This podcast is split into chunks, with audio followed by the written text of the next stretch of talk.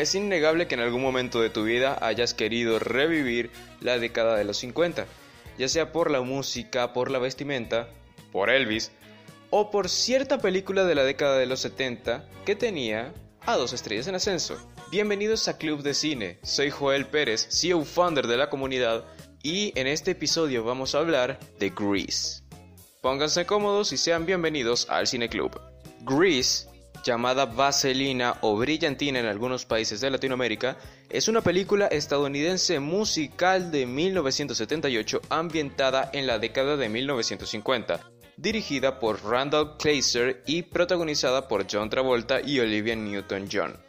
La cinta está basada en el musical homónimo de 1972 creado por Jim Jacobs y Warren Casey.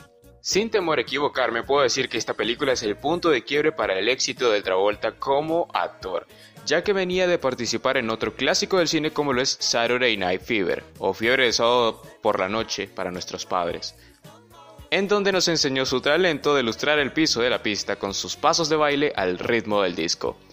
Lamentablemente la secuela de esta película, en donde Travolta es dirigido por Stallone, no fue tan buena como la primera, dato que deberían de recordar para Grease. Esta película fue un rotundo éxito y consolidó la carrera de varios artistas principales como la de Travolta, la de Newton John, la de Stoker Channing y la de Jeff Conaway, así como la de personajes secundarios como el actor Lorenzo Lamas. Y no solamente hablamos de talento humano, en esta película se invirtieron 6 millones de dólares y se recaudaron 365 millones.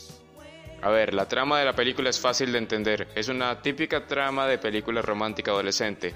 Nos narra la historia de amor entre el rebelde Danny Zuko y la inocente Sandy Olson.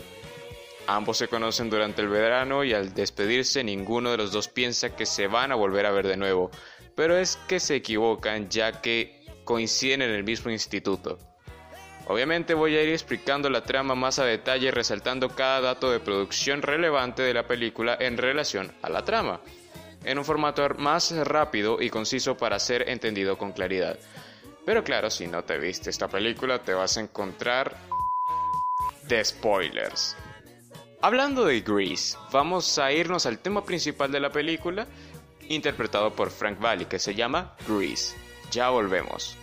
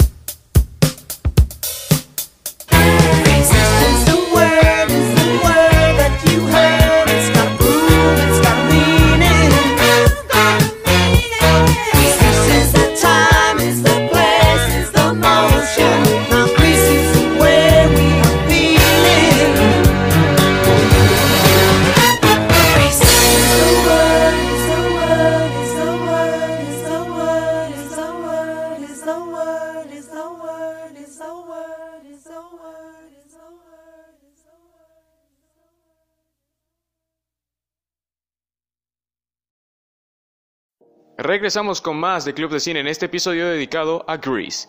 Y para ser sincero, esta película se supone que trata de la relación de dos adolescentes. Pero resulta y acontece que tanto John como Olivia eran un poco mayorcitos para cumplir el papel de adolescentes. Travolta tenía 23 años y Newton John 28.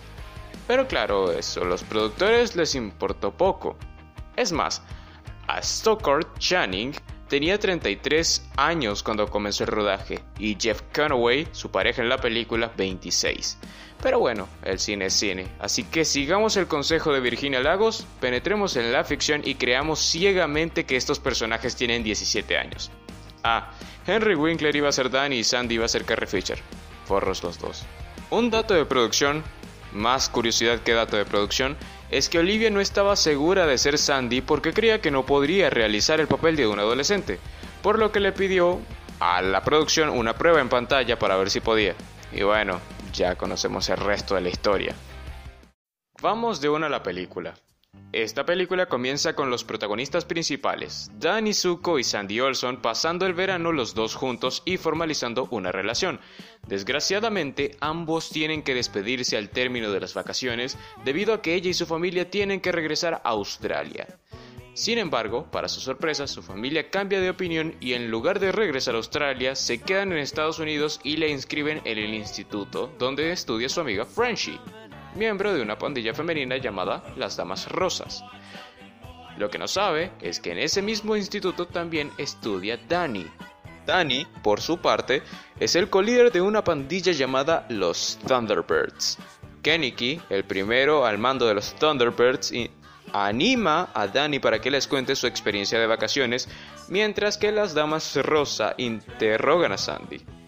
Este escenario desemboca en la canción Summer Nights, en la que ambos relatan su punto de vista sobre su relación de verano con el otro. Obviamente Danny exagera y ninguno de los dos sabe de la presencia del otro en el instituto, pero ninguno de los dos esperaba volver a verse y sus vidas cambiarán de aquí en adelante, como lo van a ver en el desarrollo de la película. Pausa, dame un scratching. Siempre pasa que en una adaptación de un musical a una película se añadan ciertas canciones para añadirle un poco más de matices a lo que es la obra en general. Grease no se salva de esto, porque en esta película se modificó una canción del musical original y se añadieron tres.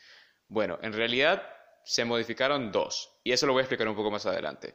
Pero en este caso, Look at Me, I'm Sandra Dee, una canción que es una canción sarcástica, es modificada un poco la letra que en el, musical original por el hecho de que esta canción está dedicada a una persona que murió en 1963. Pero resulta y acontece de que tuvieron que modificar la letra para que encajara con Elvis Presley. ¿Por qué? Porque Elvis Presley murió unos días antes de ser grabada esa escena. El contexto de la escena lo explico ahorita, pero quiero poner un momento nada más de esa canción. El contexto de la escena en sí es una estupidez por el hecho de que a Sandy le invitan a una pijamada y entonces empieza a portar como niña buena, lo que no le gusta a la líder Rizzo, que es una chica mala y todas las damas rosas son chicas malas, por eso es que eh, se empiezan a burlar de ella a través de esa sarcástica canción. Pero igual tampoco es que esté tan mal la canción que digamos.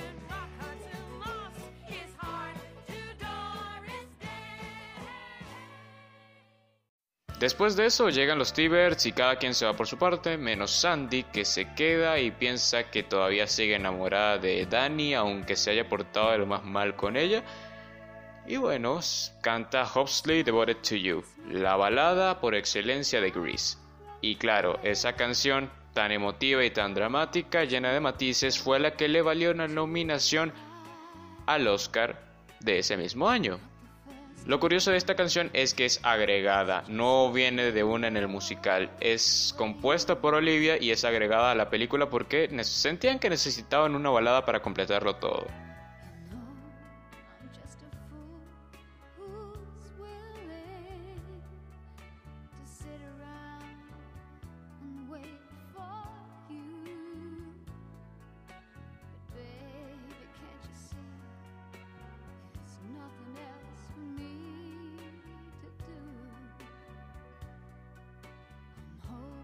sleep.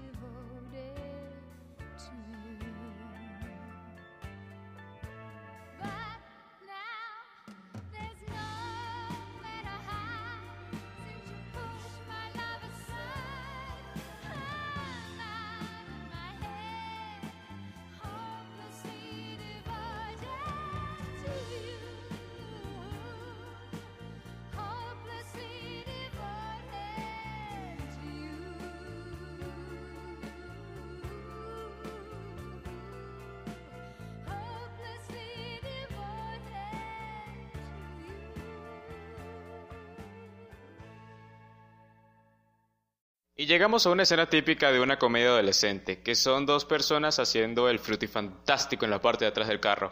Pero bueno, llega el líder de los escorpiones y le hace daños al carro. En el mantenimiento traen uno de los clásicos que tiene este musical, Grease Lightning.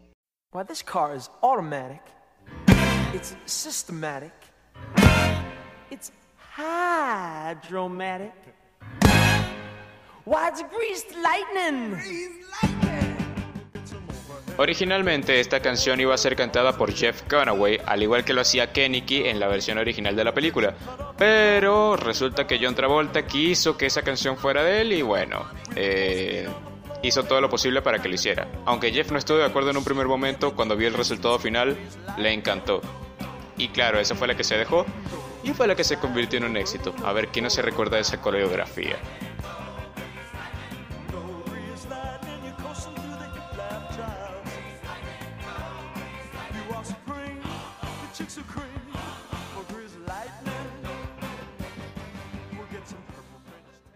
Después de sacarle brillo a la pista y al carro, Danny se encuentra más tarde en el Palacio del Helado y se intenta disculpar con Sandy por su actitud. Y al ver que Sandy está compartiendo un refresco con un deportista, decide que si ese es el tipo de hombre al que ella le gusta, él se puede convertir en uno apuntándose en algún deporte en el instituto. Pausa, dame scratching de nuevo. Esta escena para mí es graciosa y semi-curiosa, pues Pepsi patrocinaba la película en aquel momento, pero aún así la película estaba ambientada en los 50 y Coca-Cola era la marca predominante en ese momento. Así que Randall Kleiser tenía una de dos opciones, o retirar la publicidad de Coca-Cola o regrabar las escenas de la cafetería.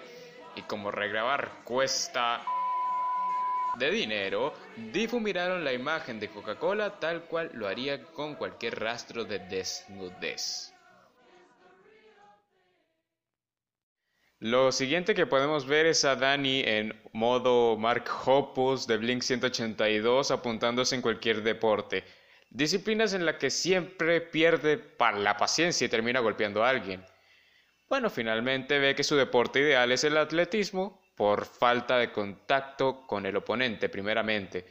Y mientras Danny está entrenando en carrera de vallas, ve a Sandy y tropieza con una. Sandy deja al deportista de la cafetería y va a ver si Danny está bien, reconciliándose por él. bien por ellos, aunque la película pudo haber terminado en el principio y hubiera estado bien. Y bueno, después más de lo mismo, un concurso de baile que se sacaron de la nada porque igual tampoco está muy explicado en el musical. Pero bueno, volvemos a ver a John Travolta sacándole el brillo al piso, que es lo que mejor sabe hacer en la década de los 70 junto a Sandy. Bueno, lo más que puedo decir que es resaltante es que en un momento cambian de pareja eh, y entonces cuando Sandy se da cuenta de que la ex de Danny es mejor bailarina que ella, abandona el gimnasio enfadada. Y al final, Danny y su ex terminan ganando el concurso de baile mientras están bailando eh, los dos solos. Tres de los T-Birds hacen la típica de D-Generation X y hacen un split enfrente de la cámara. Ja, nivel de comedia Randall Kleiser.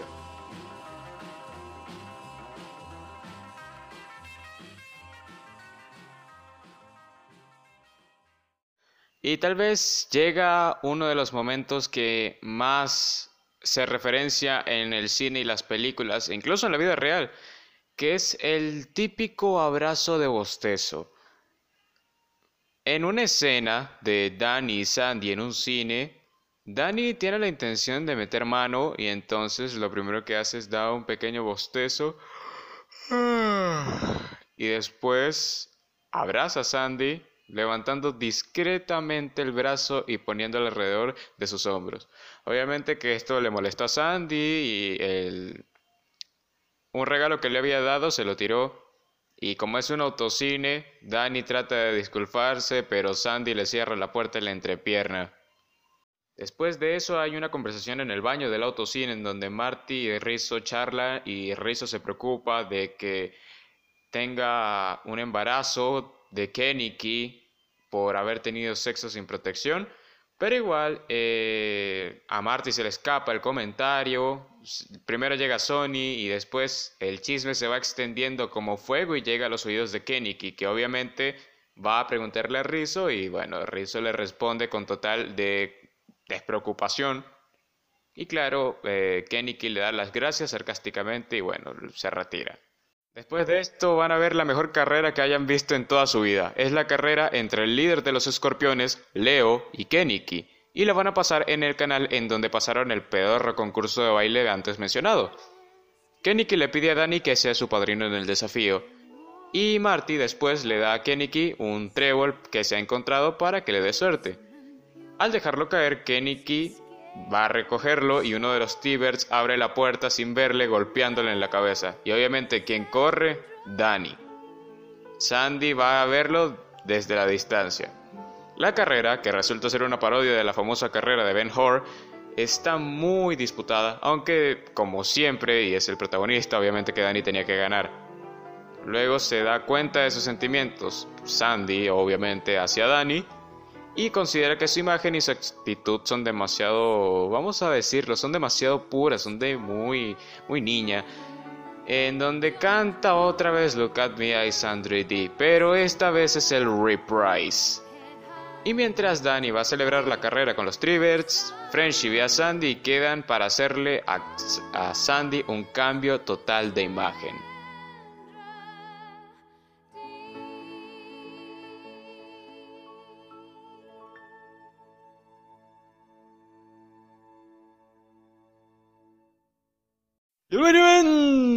Ya es el último día de clase y se ha organizado una, fiesta y una feria en el instituto. Rizzo está en una ruleta rusa montada con Frenchy. Obviamente esto no le gusta nada a Kenny que le pide que se baje y luego Rizzo le dice que es una falsa alarma y luego se termina reconciliando. Ay, qué bonito. Danny se encuentra con los T-Birds y les dice que va a renunciar a esa vida porque se va a convertir en deportista porque eso es lo que Santi quiere pero de repente llega una Sandy totalmente cambiada, con un estilacho rockero que iba a ser definitivo para la década de los 80 y que iba a llegar más tarde en Physical.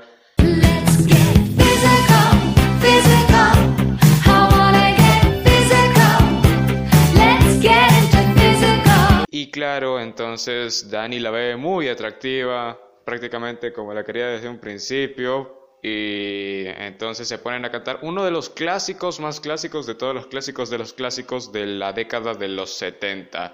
You are, you're the all that I want.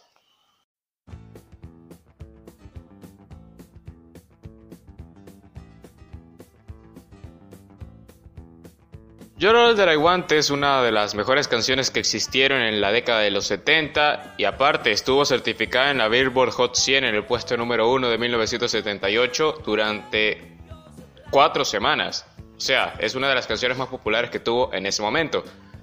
Si bien esa canción yo creo que también funciona por sí sola, o sea, la voz de Olivia en ese momento y la voz de John Travolta que tenía ciertos matices teatrales, pero igual, esa canción funciona por sí sola.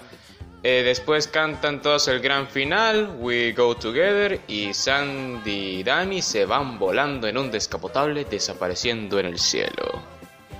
Ese final es tan surrealista, pero ni tanto, porque se sembró la teoría de que ese final era eh, la ascensión de Sandy al cielo porque se tenía la idea de que toda la película era una ilusión de lo que le hubiera gustado vivir a Sandy en vida y que justamente el final era una ascensión al cielo. descartadísima por el director de la película, porque recuerden, es una comedia adolescente, pero es que la idea no está tan descabellada. ¿Qué piensan ustedes? Se los voy a dejar eh, tanto en Instagram como en el grupo de WhatsApp como encuesta.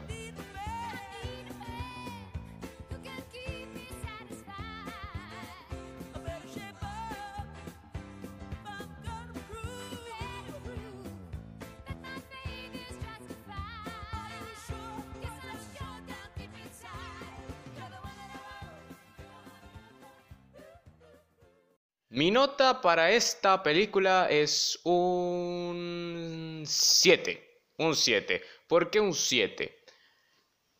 La película es una buena película, es uno de los mejores musicales que hayan existido y marca muy bien cómo debería de hacerse un musical, no como por ejemplo Cenicienta de Camila Cabello, que marcaban una canción cada tres minutos, o sea, cada secuencia era una canción. Eh, siempre había pausas que hacía que el musical fuera corriendo poco a poco y que tuviera su propio ritmo. Los contras. Tiene varios momentos cuestionables, aparte de que no me gustó para nada la, la secuencia del concurso de baile, que justamente nada más servía para decir que, oye, John Travolta y Olivia Newton-John saben bailar. Y aparte que también el final de esa secuencia es horrible y también, bueno, el final, que un final que deja mucha duda y que nos deja con la boca abierta para ver qué va a pasar en la 2. Y en la 2 pasa lo mismo que con Sobreviviendo, la secuela de Desfiebre de Sábado por la Noche. Es un proyecto muy ambicioso, pero que al final terminó cayéndose. Pero bueno, vamos a la despedida. Vamos a poner un momento Sandy, que es una canción que me gusta bastante, este John Travolta en rollo tipo sensible y ya regresamos. Stranded at the drive-in, branded a fool. What will they say Monday at school?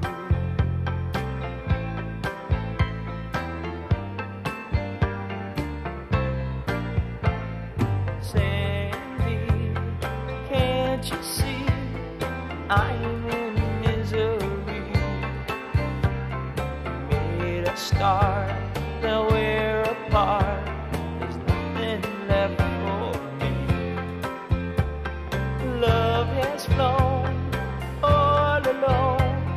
I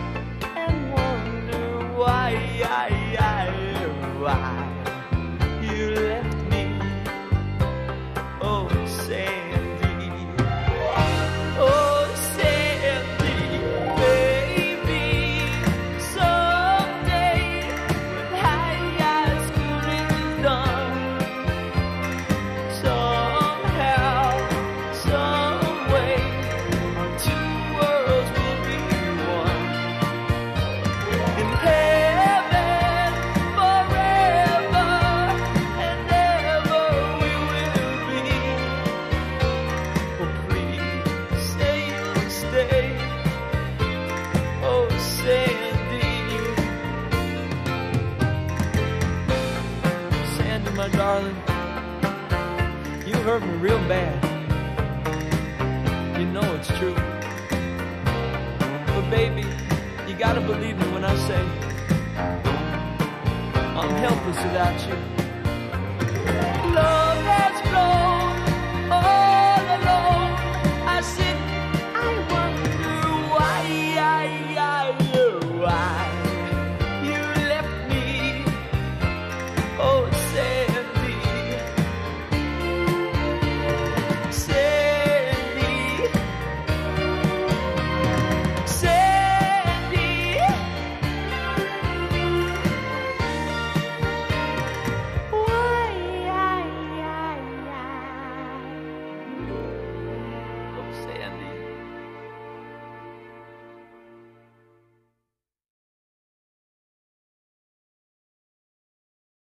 Y bueno gente, ya llegamos al final de este episodio, no sin antes quiero agradecerles a los que participaron en la encuesta seleccionando esta película como eh, la mejor entre los dos musicales que hizo John Travolta, que fueron Fiebre Sol por la Noche y Grease. Obviamente que Fiebre, de Sábado por la Noche perdió con paliza contra Grease.